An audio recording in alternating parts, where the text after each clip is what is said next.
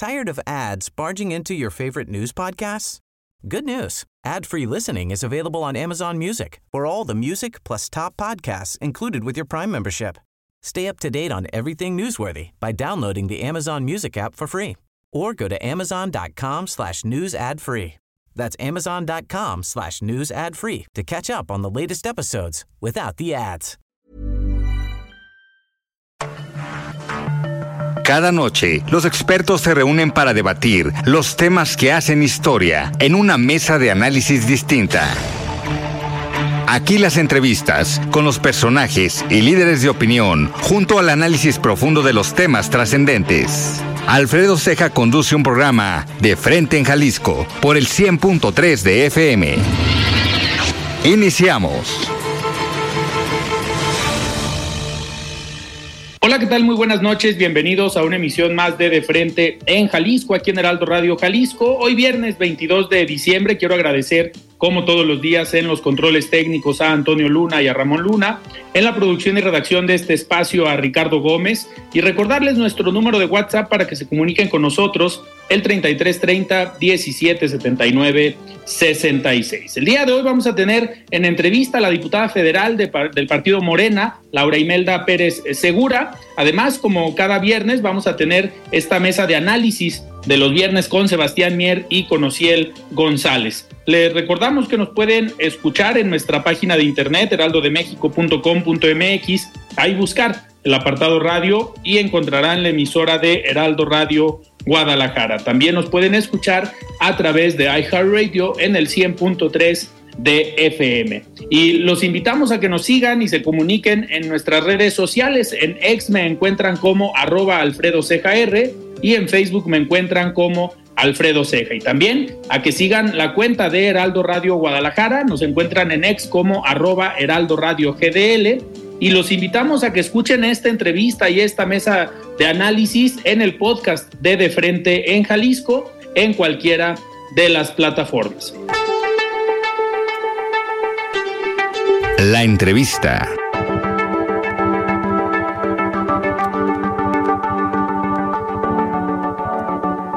Muy bien, pues arrancamos esta plática. Me da muchísimo gusto platicar el día de hoy con la diputada federal de Morena, Laura Imelda Pérez Segura. Estimada diputada, ¿cómo estás? Buenas noches. Muy bien, gracias. Buenas noches. Con el gusto de saludar a ti y a todo tu amable auditorio. Muchísimas gracias, diputada. Oye, pues, a ver, estamos prácticamente cerrando el año, es el último eh, programa de esta semana previo a la, a la Navidad, pero ustedes pues trabajaron intensamente en la Cámara de Diputados hasta hace algunos días y a mí siempre me gusta resaltar cuando alguien trabaja independientemente del partido, del color, aquí tratamos siempre de ser muy objetivos en el espacio.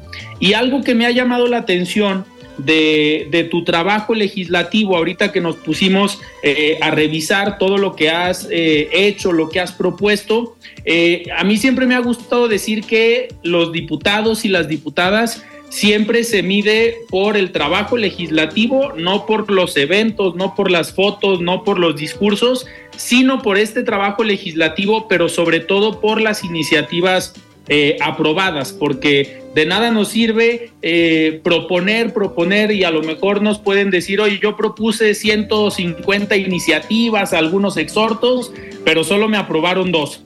Y algo que me llamó la atención y me gusta reconocerlo aquí es que de la actual legislatura eres la diputada con más iniciativas aprobadas. Creo que me gustaría empezar con eso porque siempre se vale pues eh, reconocer cuando alguien trabaja y trabaja bien en la Cámara de Diputados. Sí, muchas gracias. Muchas gracias. Pero fíjate que la verdad es que estamos este, muy contentas, contentos. Estamos teniendo algunos problemas con la con la con la conexión. Eh, Rural porque en su conjunto, pues la mayoría fueron demandas, solicitudes de la ciudadanía. Eh, yo creo que es una pieza fundamental el diálogo con las y los ciudadanos, escuchar sus demandas, lo que quieren, lo que necesitan, qué les eh, hace falta, que les duele.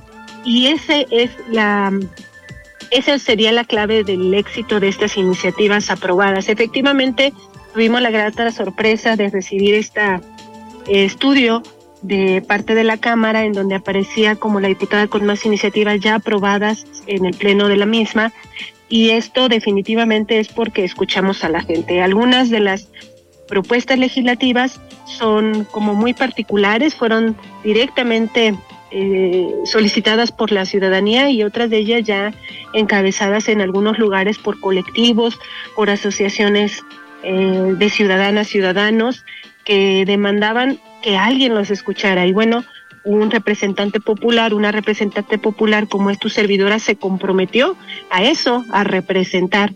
Y lo que representamos pues no son nada más las ideas de uno, lo que se le ocurre en el escritorio o lo que le conviene políticamente, porque también está muy de moda hacer un montón de iniciativas que son populares, son llamativas, pero no son viables. No son viables o no atienden lo que la ciudadanía necesita. Entonces, este eh, fue muy afortunado, muy grato eh, recibir este estudio. Estamos por aprobar la décima, la décima iniciativa, solo que se nos acabó el periodo, pero ya estaba enlistada. Y, vamos por más. La verdad es que este no es sencillo, pero insisto, la clave es escuchar y representar dignamente a las y los ciudadanos. Diputada, ahorita que, que, mencionas que la clave y la base de estas iniciativas ha sido escuchar a la ciudadanía, me llama la atención que dentro de estas iniciativas que has propuesto y que ya se han eh, aprobado, pues tienen que ver con temas eh, interesantes, me atrevo a decir delicados, eh, por la temática y que muchas veces pensaríamos que hay gobiernos que a lo mejor no les interesa o son indiferentes a ciertos temas y has eh, tomado algunos casos específicos para trasladarlos a una iniciativa de ley y que hayan sido aprobadas. Y me refiero a tanto a la ley Monse, que así se denominó por este eh, caso, digamos, específico, y también la ley Ingrid. Eh, me gustaría que nos platicaras de, de estas dos iniciativas, porque creo que son dos temas sensibles, son dos temas importantes para el país, sobre todo en, en el contexto que estamos viviendo hoy en México y en Jalisco. Creo que estamos eh, teniendo problemas con la comunicación. Adelante, sí, diputada. Gracias. Yo decía, eh, empezaría por la ley Ingrid, que fue la primera que, que, que logramos que se aprobara. Esta surge de un caso particular como emblemático pero que impacta a la ciudadanía en su conjunto a nivel nacional. Ingrid, eh, Ingrid Escamilla fue una chica que tristemente fue asesinada por su entonces pareja y lo que sucedió con ella fue que hubo una un uso y abuso, pero exagerado, de todos los materiales que se cogieron en la escena, en la escena de del crimen.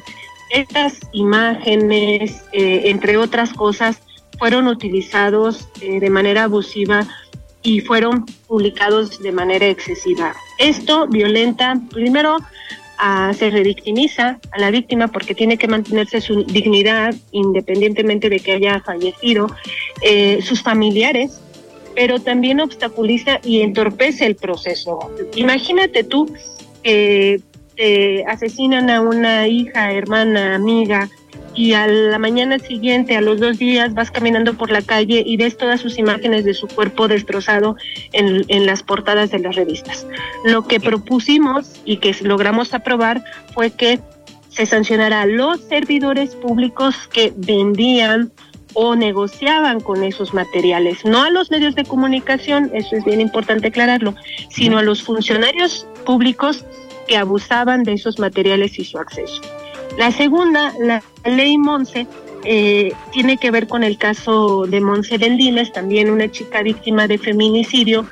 Y en este caso, lo que sucedió con ella es que eh, el presunto feminicidio, bueno, ya hoy sentenciado su feminicida, eh, fue ocultado por, de las autoridades, duró mucho tiempo sin que fuera capturado porque fue escondido. Sin embargo, las personas que lo escondieron, familiares de él, gozaban de la excusa absolutoria, que es algo que contempla el Código Penal Federal, que dice que si una persona tiene una relación estrecha, cercana este, con, con la persona denunciada, con la persona imputada, pues no se le va a castigar por ayudarle a escapar. Sin embargo, el tema de la violencia de género y en específico el feminicidio es gravísimo en nuestro país, por lo que propusimos eliminar las excusas absolutorias, así se le llama cuando no se les castiga por este acto de encubrimiento. Para terminar con esta red de vínculos y de ayuda de feminicidas. También este parte de un caso particular, pero que fue un tema ya este aclamado por por colectivos en general y que este pues también logramos aprobarlo. Estos son dos mm, importantes avances, no acaban con la problemática, tenemos que seguir trabajando, pero al menos estamos combatiendo con estas y otras acciones eh, los feminicidios que en nuestro país y en nuestro estado lamentablemente es, son muy muy graves. Claro. Eh, diputada, ahorita que, hacías la aclaración que era esta sanción para los funcionarios públicos y no para los medios de comunicación, eh, esto también va en relación con una temática y una agenda que has impulsado desde la Cámara de Diputados y que has tenido, eh, me atrevo a decir, como bandera sobre la situación que viven o que vivimos los medios de comunicación en algunos casos frente a algunos funcionarios públicos. Esta ha sido una, una agenda puntual que también has tenido eh, como una, digamos, una precisión eh, siempre para estar pues defendiendo a los medios de comunicación frente a algunos eh, gobernantes. Así es, tanto en puntos de acuerdo como en iniciativas, nosotros hemos buscado atender esta problemática en dos vertientes principalmente. Por un lado, tenemos a las y los familiares de las víctimas, en especial de desaparición forzada, eh, para quienes nosotros estamos solicitando se les proteja, haya una protección, porque no es posible que estas personas luego sean las víctimas de un nuevo atentado o incluso sean asesinadas por estar buscando a sus familiares. Y por otro lado, efectivamente, y yo creo que es fundamental para la democracia de un país, eh, respetar la labor que hacen los medios de comunicación. Incluso fue también uno de los temas que nosotros introdujimos en el juicio político en contra de Enrique Alfaro por la violación de derechos humanos y en específico eh, a la libertad de prensa por las acusaciones, maltrato que ha tenido de manera sistemática contra los medios de comunicación que se atreven a no seguir la línea que les marca desde el gobierno del Estado. Me parece que es básico. Primero, la libertad de expresión, la libertad de prensa son eh, un derecho, pero además son derechos que nos permiten acceder a otros derechos, es decir, nos permiten estar informados para poder tomar decisiones adecuadas, para poder eh, hacer demandas apropiadamente y de manera viable, por lo que debemos de defenderla en un país de democracia, en un estado de democracia, debemos de defenderlas. Por eso es de que tanto a través de iniciativas, punto de acuerdo, como en el propio juicio político, lo hemos manifestado y lo vamos a seguir sosteniendo. Claro, y ha sido, digo, eso, eso hay que reconocerlo porque ha sido una, eh, un personaje que desde, que desde la Ciudad de México y aquí en Jalisco, pues has levantado la voz ante eh, el actuar en algunas ocasiones del gobierno del Estado y eso también se te ha se te ha reconocido. Eh, diputada, otro de los temas, ahorita eh, que estamos en esta semana, pues ya recibiendo los lotes de vacunas para distribución en las farmacias eh, particulares, digamos, o en cadenas de farmacias. esto lo, saco a relación por la pandemia y por este periodo que tuvo grandes afectaciones no solamente para las personas eh, mayores, sino también para los niñas, niños y adolescentes por esta etapa y por este eh, proceso que nos tocó vivir a todos, pero que sin duda puede haber una afectación en el tema de salud mental para niñas, niños y adolescentes. A mí que soy docente en algunas universidades, pues sí nos ha tocado ver eh, cómo, cómo llegan diferentes las generaciones que les tocó tal vez terminar la preparatoria en línea, que perdieron esta parte del contacto eh, social y pues sin duda en las niñas, en los niños y en los adolescentes este problema puede ser eh, digamos más grave o más fuerte y que poco a poco nos vamos a ir dando cuenta. En este sentido, también ha sido una agenda que has impulsado el tema de la salud mental en las niñas, niños y adolescentes, que me atrevo a decir es una agenda eh, muy noble que pocos se animan a hablar de ella porque no pues no se tiene contemplado como tal y pues estás tú tratando de impulsar esta agenda ya también con una iniciativa aprobada. Así es, fíjate que, eh, bueno, el tema de la salud en su conjunto es un tema muy complejo en el que tenemos muchos retos y la verdad es que en Jalisco muchos obstáculos por la postura del gobierno del estado que ha rechazado entre otras cosas, el adherirse al sistema federal de compras consolidadas, hoy al IMSS Bienestar.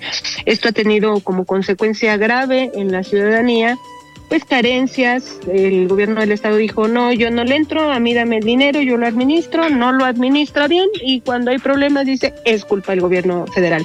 Pero en tema de, de salud mental, fíjate que también detectamos, tenemos un problema pues grave entre, eh, sobre todo niñas, niños que ya están en la pubertad, adolescentes, jóvenes, que tienen depresión que afecta su desempeño incluso pueden llegar al suicidio. Lo que nosotros propusimos para atender esta problemática es que las instituciones educativas no nada más este, los observen y no hagan nada, sino que además implementen acciones en una coordinación eh, de corresponsabilidad entre las instituciones educativas, el Estado, los municipios, para que puedan detectarse y atenderse estas problemáticas. Pareciera ser que no es una problemática que imposibilite o incapacite, pero al contrario, es gravísima, puede llevar a perder la vida de una joven, de un adolescente, eh, puede llevar no nada más al abandono de estudios, sino, este, como decíamos, al suicidio. Por lo que que nos hayan aprobado esta iniciativa, la verdad que es tan noble, tan, tan, mm, eh, tan pensando en la ciudadanía, nos, nos llena de mucha alegría. Y bueno, pues mi formación es docente, mi formación también es de psicóloga, por lo que sabemos, entendemos de este problema y pues quisimos aportar de, de esta manera, pero insisto, no, no acabamos ahí. Pues, hay muchos pendientes, estamos en un proceso de transformación del país que pasa por muchos cambios legislativos y vamos a seguir insistiendo en todo lo que haga falta para atender las demandas, como lo dije, de la ciudadanía, de las y los mexicanos, de las y los jaliscienses. Claro, diputada, otro de los temas que yo me atrevo a decir es el que actualmente eh, la percepción de la población es más generalizada, es el tema de la inseguridad y en sus diferentes, digamos, aspectos. Eh, aquí en Jalisco, como comentabas, tenemos un problema grave en cuanto a personas desaparecidas. En el tema de fosas clandestinas también ha sido un problema en, eh, Jalisco. Eh, hay algunos lugares específicamente con problemas de, inseguridad y sin duda el tema de feminicidios. ante esto, nosotros como medios de comunicación, como analistas, pues nos basamos en las cifras eh, oficiales. Y eh, me, llama la atención que en todos estos puntos de acuerdo que has propuesto en estas iniciativas es una agenda muy puntual, pero eh, ¿qué, ¿qué, nos podrías decir cuando nosotros aquí en Jalisco, pues cada mes desde el gobierno del estado se presentan cifras y se habla de que las cifras van a la baja, de que los índices están eh, reduciendo, los índices de inseguridad. ¿Qué, qué, nos podrías decir al respecto de esto? ¿Si están bajando los índices? ¿Se tiene que seguir trabajando? ¿O cuál es tu, tu posición? Considerando la inseguridad como problema general, pero hablando en los temas que has sido tú muy puntual. Pues mira, yo creo que la ciudadanía no me podría dejar mentir eh, lo sentimos, lo vivimos en las calles. Hay una ola de violencia desatada. Eh, en este gobierno específicamente ha incrementado el número de, nada más de feminicidios, de homicidios en particular. Eh, hay, eh, está Jalisco dentro de los estados con mayor número de desapariciones forzadas, de dos cosas clandestinas, como bien decías, y eso es una realidad. Si tú le preguntas a un ciudadano, una ciudadana, eh, una colonia popular, por ejemplo, por ejemplo, si tiene o conoce a alguien que tenga un familiar desaparecido, la mayoría te van a decir que sí.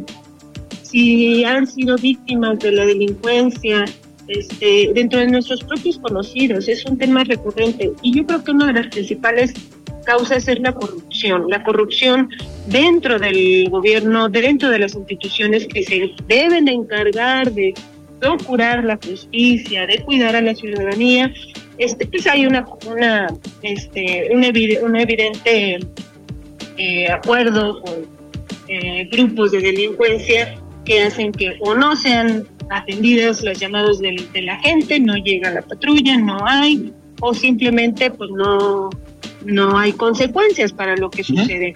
Es una vergüenza y la verdad es muy triste que en Jalisco se asesine como si nada a un exgobernador, eh, se asesine como si nada a un alto este, mando de las fuerzas policiales, aparezca un, un, cuerpo en pleno jardín Hidalgo de San Pedro de Tlaquepaque a las 8 de la mañana y por supuesto que lo que te dicen las cifras oficiales es no, no han disminuido. Por su el gobierno del estado ha sacado cifras contradictorias totalmente, ha desaparecido los desaparecidos, o sea, de verdad es absurdo, es indignante que se atrevan a querer maquillando las, a querer maquillar las cifras para simular una mejora. La verdad es que esto no es cierto y si no, pues que la ciudadanía lo diga, si lo siente, si lo vive en las calles, esta disminución. Eh, yo creo que hay que ser muy sensibles. Primero, para tener un problema hay que reconocerlo y yo creo que ya es eh, muy, muy evidente que no es así, que no se está atendiendo el problema, que siguen sin establecerse protocolos de atención adecuados y la ciudadanía lo demanda cada vez más. Claro. Diputada, estamos ya para, para terminar, para poder irnos a un corte. Eh, estamos prácticamente terminando el año y el próximo año eh, tenemos el proceso electoral. Eh, has llamado la atención desde el Poder Legislativo con todo este trabajo, pero ¿qué viene para ti para el 2024? estarás eh, buscando aparecer en, alguna boleta. Eh, sabemos que llevas ya años de trayectoria eh, política, que tienes una fuerte presencia en el partido a nivel nacional, tu cercanía con actores, con mujeres y hombres claves en el Poder Ejecutivo y en el partido, pues son, son importantes. Pero ¿qué viene para Laura Imelda el próximo año? Pues mira, nosotros estamos eh, ya por el quinto año como diputada federal. La ciudadanía nos eligió. Quiero decirte de manera muy rápida que mi origen es el movimiento. Yo me sumé al movimiento en el 2012 para ayudar al presidente Andrés Manuel López Obrador a, a lograr el objetivo que era llegar a la presidencia. Lo logramos en el 2018 y junto con él la ciudadanía, nos dio la confianza de representarles en el distrito 16 de Tlaquepaque.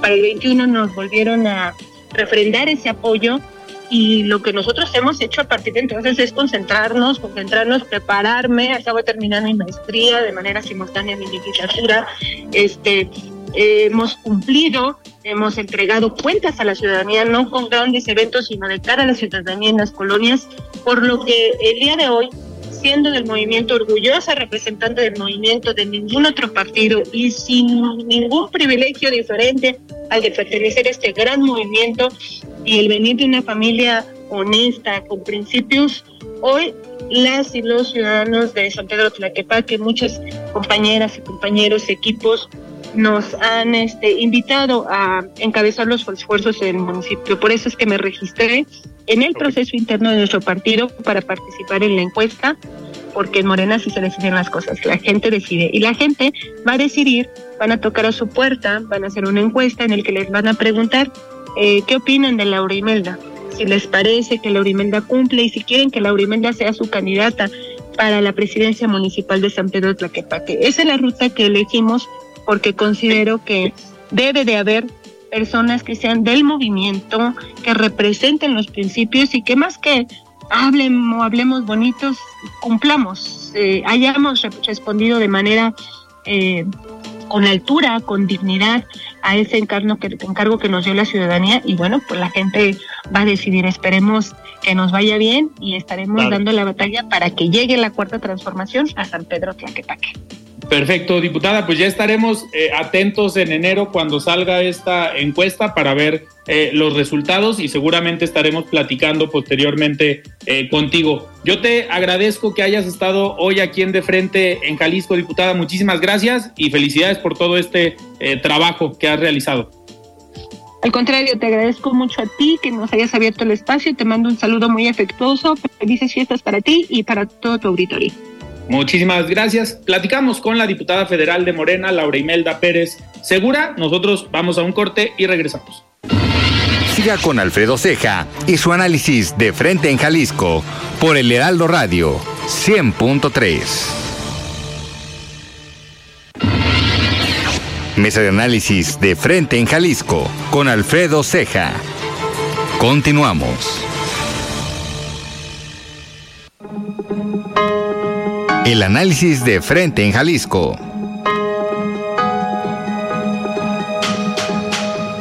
Muy bien, estamos de regreso aquí en De Frente en Jalisco y arrancamos esta mesa de análisis de los viernes con Sebastián Mier, que en esta ocasión se le complicó un poco y no alcanzó a llegar, no alcanzó a acompañarnos el día de hoy, pero también está con nosotros Ociel González. Estimado Ociel, ¿cómo estás? Buenas noches. Hola, ¿qué tal? Buenas noches. Muy bien, muy bien, muchas gracias. ¿Tú cómo estás? Muy bien, Ociel. Oye, pues a ver, a pesar de que estamos prácticamente cerrando el año unos días antes de, Navidad, la penúltima semana eh, del año, pues sigue habiendo actividad eh, político-electoral. Como recordamos, las precampañas acaban hasta enero. Eh, entonces, van a ser días interesantes los próximos, las próximas semanas o este mismo fin de semana porque seguramente habrá algún precandidato que quiera seguir trabajando a reserva del 25, a excepción del 25, pero me gustaría hacer primero, antes de hacer un análisis general de cómo nos fue en el año, este, este comentario. ¿Tú crees, Ociel, que eh, los precandidatos que actualmente están recorriendo el Estado, los municipios, para platicar con los militantes, los simpatizantes de sus partidos, deben respetar estas fechas, por lo menos descansar algunos días eh, y también dejar. If you're looking for plump lips that last, you need to know about Juvederm lip fillers. With Juvederm Volbella XC and Juvederm Ultra XC, your lip look, whether it's subtle or bold, can last up to one full year with optimal treatment and no additional maintenance. Find a licensed specialist and see if it's right for you at Juvederm.com today. That's J U V E D E R M.com. Add fullness to lips in adults over 21 with Juvederm Volbella XC or Juvederm Ultra XC. Do not use if you have severe allergies or a history of severe allergic reactions, or if you're you're allergic to lidocaine or the proteins used in Juvederm. Tell your doctor if you have a history of scarring or taking medicines that decrease the body's immune response or that can prolong bleeding. Common side effects include injection site redness, swelling, pain, tenderness, firmness, lumps, bumps, bruising, discoloration, or itching. As with all fillers, there's a rare risk of unintentional injection into a blood vessel, which can cause vision abnormalities, blindness, stroke, temporary scabs, or scarring. For full important safety information, visit juvederm.com. Tired of ads barging into your favorite news podcasts? Good news. Ad-free listening is available on Amazon Music. For all the music plus top podcasts included with your Prime membership. Stay up to date on everything newsworthy by downloading the Amazon Music app for free or go to amazon.com slash news ad free. That's amazon.com slash news ad free to catch up on the latest episodes without the ads. A la población o a, los ciudadanos que, pues, que se relajen y que dejen de pensar unos días en el proceso electoral. Sí, que nos dejen descansar a nosotros, ¿no? Sobre todo, porque ya, ya lo decíamos en otros programas, que estas precampañas habían sido campañas adelantadas, porque empezaron muy antes y empezamos a hablar de, de, de los candidatos y de los precandidatos demasiado antes, mucho antes de lo que eran, son los tiempos establecidos. Entonces sí, yo creo que sí nos deberían dejar de descansar porque el siguiente año va a ser lo mismo. Entonces ya, ¿qué, más da que se esperen estos días, estas últimas semanas del año? Que quizá lo hacen para ir ganando terreno, pero pues ya que nos dejen descansar. Oye, Osiel, ahorita que comentas que pues empezó antes el proceso electoral, que hubo algunos pues que se adelantaron y empezaron a recorrer el país, a recorrer el estado, eh, sin duda este 2023 lo marcó ya el proceso electoral, ¿no? Todas las definiciones políticas, muchas decisiones de gobierno se vieron influidas por el proceso electoral, los cambios, las, digamos, las alianzas que se generaron, los desencuentros entre diferentes grupos políticos, pues fueron marcados por el proceso electoral que viene el próximo año. Entonces pudiéramos decir que el 2023, siendo un año preelectoral, sí jugó un papel importante lo que viene para el próximo año, ¿no? Sí influyó en este 2023. Sí, y este año, este año sobre todo, esta última mitad de este año, estuvo marcado por eso mismo, por ese quizá dramatismo que hubo en Morena, con Ebrard y con, y con Sheinbaum, y después en, el frente opositor. Sí, yo creo que este año sí fue en el que se marcaron varias posturas, ¿no? En el que se, se establecieron varias posturas para mal de para mal de la población, para mal de nosotros, porque inició muy antes. Lo repito, eh, estas elecciones iniciaron muy antes y no se respetaron esos tiempos, ¿no? Que, que tanto se decía de del INE, que también fue otro tema controversial, pero que tanto se decía de, de la defensa del INE y de la defensa de los estatutos del INE y demás, de los principios, y no se respetaron esos tiempos electorales ya establecidos. Entonces sí, fue un año muy, muy controversial en ese, en ese sentido. Oye, Ociel, otro de los temas que, si, si, nos fuéramos por temas en este 2023 de los que marcaron la, la agenda, aparte de lo electoral, eh, lamentablemente el tema de seguridad siguió siendo un factor, siguió siendo una, digamos, una problemática presente en todo el país y que eh, pudiéramos pensar que un año antes de las elecciones el gobierno federal hubiera pensado en cambiar de estrategia para tener mejores resultados, pero viendo la postura del gobierno federal de decir los índices van a la baja, hace una semana una periodista en la mañanera alegaba con el presidente o le decía al presidente, oiga presidente, es que no le están contando la verdad, en Sonora están pasando cuestiones eh, delicadas, complicadas, en Guerrero, en Michoacán, eh, y el presidente seguro de su discurso diciendo que él tiene otros datos, que los, los datos o los, los números van a la baja, que la inseguridad está mejor eh, o va bajando comparado con otros exenios, y vuelve a su discurso de decir o defenderse comparándose con otras administraciones, diciendo que es el único presidente que atiende el tema de seguridad de lunes a viernes a las 6 de la mañana antes de la mañanera. Y ahí la reportera le responde, ¿y eso de qué ha servido? No ha cambiado el escenario de qué nos ha servido a los mexicanos que se reúnan a las 6 de la mañana a tratar el tema de seguridad. Cuando vemos eh, temas complejos como lo que pasó hace unos días en Guanajuato con los jóvenes en esta posada, que eso te habla pues también ya de un descontrol social, de un eh, pues de que los grupos del crimen organizado eh, pues no les importa lo que piense o lo que pueda hacer el gobierno en diferentes zonas eh, del país, pero yo creo que también hubo hechos delictivos, hechos complejos en el país que marcaron este 2023, ¿no, Ciel? Sí, y ese, ese discurso del presidente insensible, ¿no? Es lo que repetíamos a lo largo del año en el programa, que era un discurso desconectado de la realidad del país. Él podrá decir que trabaja mucho en la seguridad y que se reúne todos los días con sus, con sus consejeros y secretarios y demás, pero la realidad de las cosas es que la población nos sentimos insegura. Yo creo que los niveles de, percepción de inseguridad son altos y, basta ver en, en, aquí en Guadalajara, ¿no? en el propio estado, aquí en la propia ciudad, el grupo criminal que opera en la ciudad opera con total impunidad y es un, es un grupo delictivo que tiene prácticamente total control de, del país. Recordaremos los bloqueos que hubo en la ciudad o recordaremos también lo que pasaba en, en Aguililla, en Michoacán. Estas, estas bombas y estos, estos drones. Entonces, sí, es un, este caso de inseguridad, sobre todo, lo, pues, si lo podemos trasladar aquí a, a un nivel local, sobre todo aquí en Guadalajara con este grupo delictivo que opera con total impunidad, es un, es un tema bastante delicado que estuvo marcado prácticamente todo el año y seguirá haciéndolo en el en 2024.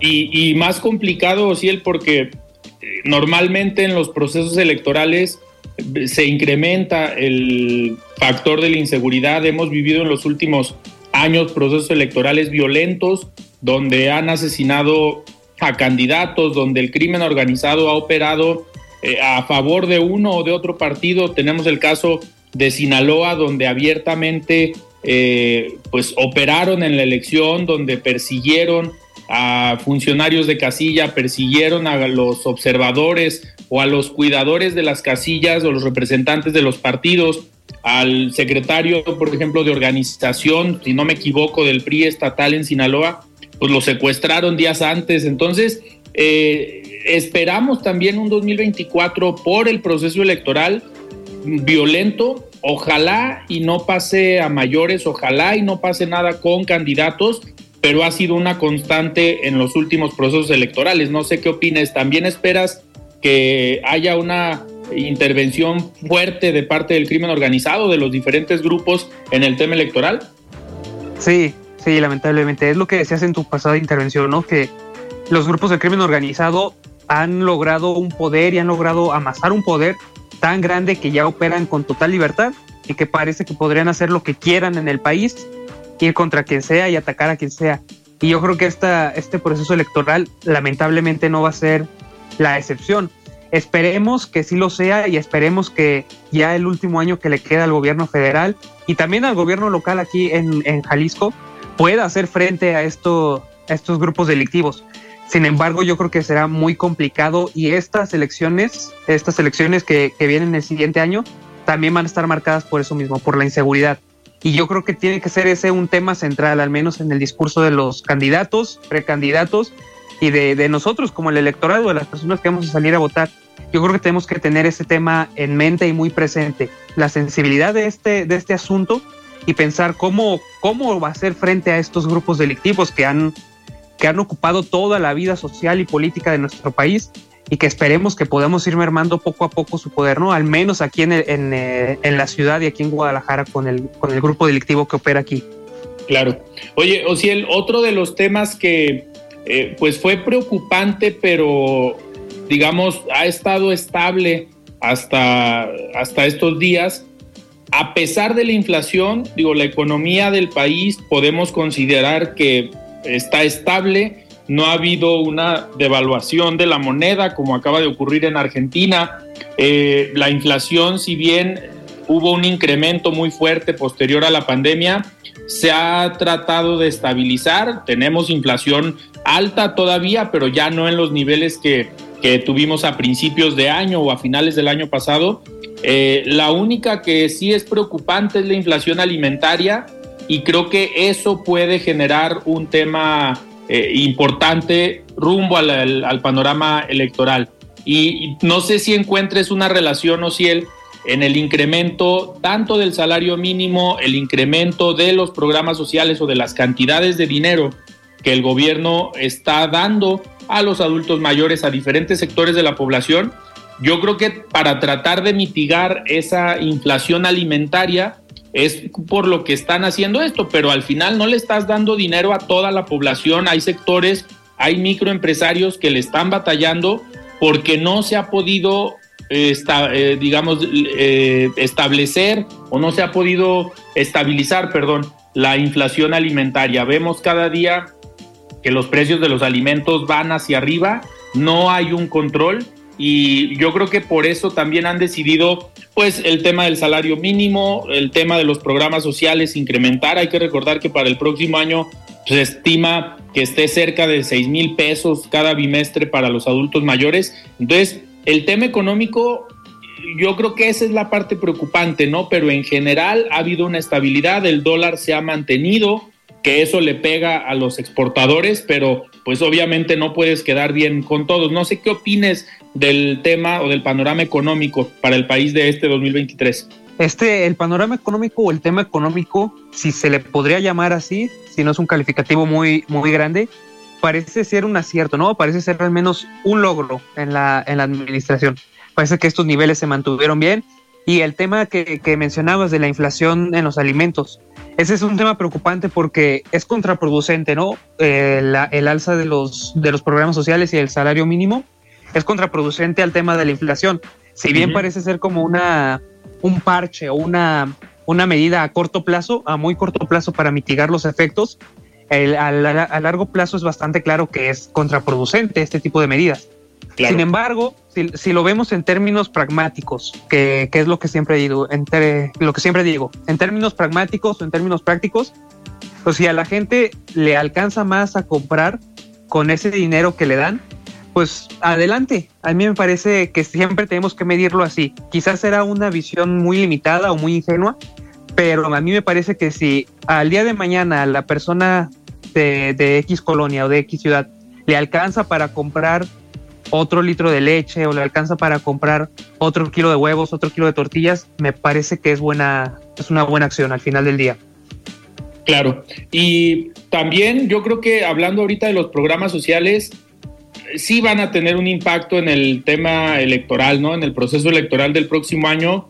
¿Crees que a eso le esté apostando eh, Morena? Digo, lo hemos visto en otros estados, pero aquí en Jalisco, no sé si coincidas conmigo, Ciel, no se ve un partido, a pesar de que la marca está fuerte en todas las encuestas, la marca Morena como tal sale arriba de la marca de Movimiento Ciudadano. Cuando pones los candidatos, pues ahí eh, se puede emparejar el asunto, pero no vemos un trabajo como partido de parte de Morena, como sí hemos visto de parte de Movimiento Ciudadano, del Frente Amplio, PRIPAN, PRD, de todos los demás partidos hemos visto a sus dirigentes que recorren el Estado, que están generando la estructura o tratando de, de armarla. De Morena sabemos muy poco, digo, y aprovecho el espacio. Nosotros aquí en De Frente en Jalisco tenemos la mesa de dirigentes de partidos que tenemos cada dos semanas han asistido todos los dirigentes de partido, menos la presidenta de Morena. Le hemos hecho la invitación para que asista, para que igual, igual que sus compañeros y compañeras de partidos, hasta de la misma alianza, pues vengan a platicarnos qué es lo que están haciendo, cómo van, qué tienen pensado para el proceso electoral y lamentablemente no ha aceptado eh, la invitación que hemos tenido, que le hemos hecho en repetidas ocasiones, no ha sido solamente una, una invitación, así que si, si nos está escuchando la presidenta de Morena, le reiteramos que para el próximo año, de bienvenida a la mesa de dirigentes de partidos y ojalá pueda venir y compartirnos qué están haciendo como, como partido, porque si vemos poco o si el, el trabajo como partido de la generación de estructura, pues sí da mucho que pensar que se estén utilizando los programas sociales como eh, pues como tema de estructura de partidos, ¿no? Como un tema clientelar, no sé qué opines.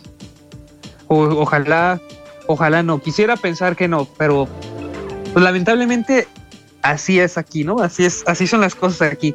Ya decíamos también lo que decíamos, otro, tema recurrente en estos programas a lo largo del año, era que Morena se estaba convirtiendo en ese nuevo PRI, ¿no? En ese nuevo PRI viejo, disciplinado, férreo, fuerte, establecido.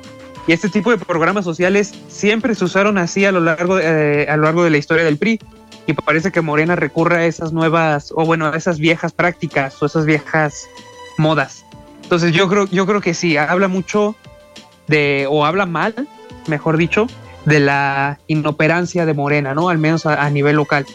Y parece que esos programas sociales vienen a cumplir este objetivo, que si bien se podría, se podría alegar que son para otro tipo de, asuntos, como este que decíamos de, la inflación en los alimentos. Sin embargo, me parece que cercano a las elecciones, cercano a un año electoral, no hay coincidencias en política. Y yo creo que estos programas sociales se usan para otros, para otros fines, como esos del, viejo PRI. Claro. Oye, Osiel, eh, a ver, ¿qué otro tema eh, consideras que marcó este 2023? Eh, en un inicio fue el tema de la democracia que venía ya desde finales del año pasado. Tenemos el tema de la inseguridad y considero que otro fue este, este pleito, este conflicto entre el Poder Ejecutivo, por un lado contra el Poder Judicial, contra la Suprema Corte de Justicia de la Nación y en específico contra la presidenta de la Corte, Norma Lucía Piña, pero también contra los organismos autónomos como el INE y como el INAI, que el INAI sigue lamentablemente pues recibiendo estos ataques por parte del Ejecutivo Federal, no se ha nombrado a los comisionados faltantes para que pueda operar en normalidad el Instituto Nacional de Acceso a la Información. El INE, pues ya, digamos, eh, la presidenta pues se tranquilizó un poco la relación eh, con el cambio, con la salida de Lorenzo Córdoba, aunque pensábamos que iba a ser un tema eh, personal contra Lorenzo Córdoba en su momento, y aquí platicamos con él cuando vino a la Feria Internacional del Libro, pero la realidad es que el conflicto es con el INE, es con la institución, no era solamente contra Lorenzo Córdoba y estos ataques eh, siguieron. ¿Crees, o si él consideras que este tema de el, ataque o la postura negativa de parte del Ejecutivo contra el Poder Judicial y contra los organismos autónomos fue otro tema que marcó este, este año? Sí, sin duda. Y sobre todo esa, esa lucha del presidente o ese conflicto que tenía el presidente con los contrapesos, ¿no? Contrapesos que son lo, pues son lo que mueve la democracia. También en un programa recuerdo que, que hablábamos de, del valor real del INE. Y yo recuerdo, yo recuerdo haber entrado en otra discusión un poco más filosófica, quizá más burda o ingenua, pero al menos intentó ahí en ese programa. Pero sí, el tema, el tema del INE que, que mantuvo ese conflicto con el presidente fue, fue algo que marcó el año, porque se hablaba incluso de que iba a haber la, la reforma, la reforma electoral, ¿sí? Contra, el, para, contra el INE, que al final no se alcanzaron los votos por la mayoría calificada, y luego estuvo el plan B, y, y tampoco se logró, pero sí fue un tema que marcó mucho, mucho este año, porque hasta salimos a, a, a, defender el INE y demás. Ajá. Pero también, también ese, en esa parte de esa misma defensa se pedía que el INE logra, o sea, que el INE defendiera eso, eso mismo que, que dice proteger. Y ya también hubieron, llegaron los reclamos porque iniciaron antes las, las precampañas. Entonces sí fue todo, fue todo un año que, que fue marcado por el INE, que para bien parece que, que ya logró salir de esa controversia, y el INAI parece que todavía eh, parece que le pegó más duro este conflicto con el presidente. Que, que al final eh, lo que hemos visto es que siguieron los, los ataques. Eh, esperemos que el próximo año, que es un proceso electoral, la relación con el INE se mantenga estable. Hoy estamos viendo también un conflicto interno en el Tribunal Electoral y eso sí nos debe preocupar en miras a un proceso como el que tenemos el próximo año. Entonces, creo que son temas que no debemos olvidar, que no debemos minimizar porque a lo mejor, Osiel, por, por tu edad, por la edad de Sebastián, no les tocó esta parte de que la democracia costaba en nuestro país. Digo, yo estaba muy chico también cuando se creó el, el IFE en su momento, en el sexenio de Carlos Salinas de Gortari, después la ciudadanización que se da en el sexenio de Cedillo, pero eh, antes era impensable que pudiéramos tener un debate entre los candidatos, era impensable que los partidos políticos pudieran comparar estas eh, posturas o simplemente postular candidatos y que realmente la decisión de los ciudadanos fuera el resultado de la elección y que no fuera el mismo gobierno quien organizara las elecciones. Eso a las nuevas generaciones no les tocó. Y sí ha sido sorprendente cómo también ustedes, estas nuevas generaciones, eh, se han comprometido fuerte con el tema de la defensa de la democracia porque era algo que preocupaba, era algo que decían, es que como no les tocó las luchas para poder tener un Instituto Federal Electoral, a lo mejor no lo valoran, perdón, no lo valoran tanto, pero creo que eh, en tu generación sí se han comprometido con este tema de la defensa de la democracia y eso no nada más con el INE, también impacta el tema del INAI, también impacta el tema del Tribunal Electoral y todos los organismos autónomos. Creo que habrá que estar muy, muy atentos a lo que pase en el siguiente año. Y ahorita que comentabas tú del plan A y del plan B, pues recordar que Morena y sus aliados lo han dicho abiertamente, van por el plan C, que es el control en las cámaras en la, a partir de la próxima legislatura y por eso es importante el proceso electoral. Siempre en una democracia los contrapesos son buenos, las negociaciones son válidas en una democracia y son, eh, son, son, digamos, necesarias en una democracia. Entonces, ¿crees que, crees que deba, deba preocuparnos y sí debe ser un tema importante ¿no? para el próximo año, el defender y el cuidar y estar atentos de todo lo que pase con los organismos autónomos. No sé qué opines. Sí, porque esos, esos mismos organismos autónomos son la, pues son los contrapesos, bien lo decías. Y, y, también en lo que decías de tu, de lo que comentabas en tu intervención pasada, fue un buen ejercicio, ¿no? Se vio que fue un buen ejercicio ese de la defensa de, del INE, porque nuestras generaciones, si bien no lo, no, lo tuvimos tan cerca, porque nacimos ya uh -huh. en un país con democracia, entre comillas, sí. pues se vio que, que, tuvimos el tema cercano y que fue un tema sensible. Y eso mismo podríamos decir quizá de los fideicomisos, ¿no? Que a lo mejor no son claro. un tema un tema ya más cercano a nosotros o del que hemos escuchado tanto, al menos en nuestra, en mi generación, pero es lo mismo, yo creo que operan de la misma forma. Ese, los mismos fideicomisos son parte de esa, de esa, o sea, de esas ayudas que, que ayudan, valga la, la redundancia, ayudan a que los organismos autónomos operen. Y también fue otro tema de controversia por muchos meses. Esos, los fideicomisos, pues finalmente sí se lograron, pero los organismos autónomos y en especial el INE se logró, se logró la defensa y se logró, se demostró que es un buen ejercicio y que también está, está cercano a, a nuestras generaciones. Y ya que claro. comentabas ahora, ahora del tema C, pues es preocupante, también lo decíamos el programa pasado. ¿Qué sería si el, si el gobierno federal y el presidente tuvieran la mayoría en las dos cámaras, no? ¿Qué, sí. ¿Qué cosas hubiera pasado o qué cosas van a seguir pasando? Así es. Ociel, pues nos tenemos que despedir, se nos fue el tiempo, pero muchísimas gracias por este análisis, por este, este año. La próxima semana no vamos a tener eh, mesa de análisis el viernes, pero nos vemos entrando el año. Muchísimas gracias, Ociel. No, gracias a ti, a la gente que nos escuchó todo el año y buenas noches. Nos escuchamos regresando. Muy bien, y nosotros nos escuchamos el próximo lunes. Les deseamos una muy feliz Navidad, que todo salga bien este fin de semana y por acá nos escuchamos el próximo lunes. Yo soy Alfredo Ceja, muy buenas noches. Alfredo Ceja los espera de lunes a viernes para que junto con los expertos y líderes de opinión analicen la noticia y a sus protagonistas. Esto fue De Frente en Jalisco, otra exclusiva de El Heraldo Radio. Tired of ads barging into your favorite news podcasts? Good news. Ad-free listening is available on Amazon Music for all the music plus top podcasts included with your Prime membership. Stay up to date on everything newsworthy by downloading the Amazon Music app for free or go to amazon.com slash news ad free.